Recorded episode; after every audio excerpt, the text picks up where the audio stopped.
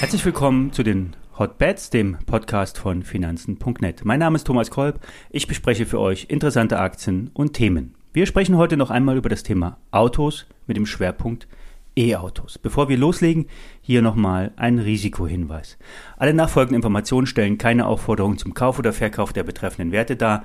Bei den besprochenen Wertpapieren handelt es sich um sehr volatile Anlagemöglichkeiten mit hohem Risiko und der Podcast beinhaltet keine Anlageberatung. Ich hatte es am Montag schon angekündigt, der Volkswagen-Konzern, der ist einen tieferen Blick wert. Die Wolfsburger, die sind ein Massenhersteller und vereinen viele interessante Marken unter einem Dach, zum Beispiel Top-Absatzmarken wie Porsche, Audi oder Skoda. Beim Thema E-Auto entwickelt sich Volkswagen prächtig. Die Analysten der UBS lo äh, lobten den Golf-Nachfolger ID3 über den grünen Klee und halten ihn sogar für voll wettbewerbsfähig mit Tesla. Die Analysten der Schweizer Investmentbank gehen sogar noch einen Schritt weiter und sehen das Modell als Best in Class.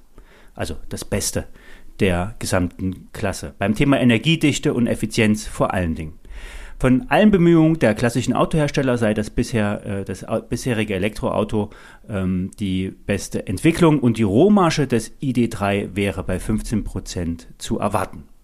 In diesem Jahr will VW insgesamt bereits 500.000 Elektrofahrzeuge aus der Gesamtflotte verkaufen. Da können sich solche Highflyer-Werte wie NIO, die noch nicht mal 150.000 Autos verkaufen, dafür aber mehr Verlust machen als erwartet. Ja, diese Wunderkinder der Autoindustrie sehen beim Absatz wie Zwerge aus. Verkauf, VW verkauft mal locker 9 Millionen Fahrzeuge per Anno.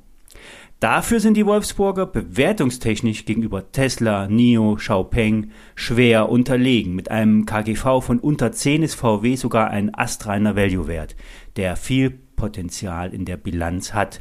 Volkswagen ist ein Konglomerat aus zwölf Marken. Mit, dem angewandt, mit der angewandten äh, Plattformgedanken äh, lassen sich wahrscheinlich äh, oder wahrlich große Skalierungseffekte beim Einkauf gut umsetzen. An der Börse hat diese Struktur einen Malus. Es werden rund 25 Prozent abgezogen. Die wertvollste Marke im Konzern ist Porsche. Im Jahr 2019 hat der Zuffenhausener Sportwagenhersteller 4 Milliarden Euro Ertrag gebracht. Beim Thema E-Autos gibt Porsche ebenfalls Vollgas. Perspektivisch sollen in ein paar Jahren 80 Prozent der Modellpalette elektrisch fahren. Nur der 911er wird traditionell weiterhin mit einem Verbrennungsmotor fahren. Der Sportwagen Taycan, der wurde bereits 20.000 Mal verkauft und die Nachfrage ist hoch. Wenn der Wert der Porsche-Beteiligung errechnet werden würde, könnte man, optimistisch gerechnet, 100 Milliarden Euro auf dem Tacho haben.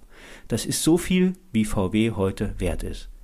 VW hat sich insgesamt vom Dieselskandal und den Personalquerelen im Vorstand gut erholt. Die Aktie hat sich bereits verdoppelt und trotzdem, VW hat beim Thema E-Mobilität die größten Chancen, wenn, ja, wenn die Umstellung der Fahrzeugflotte auf den E-Antrieb gelingt.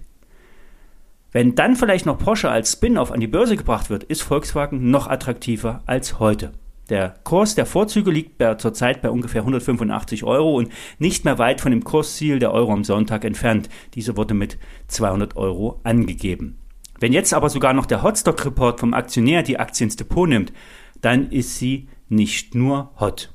Übrigens, die handelbare Porsche SE ist eine Beteiligungsgesellschaft. Sie hält 53 Prozent der VW-Stämme und investiert nach eigenen Angaben in strategische Beteiligung entlang der automobilen Wertschöpfungskette. Das heißt, die Porsche SE spiegelt nicht den Wert der Porsche Automarke wider. Soweit zum Thema Volkswagen.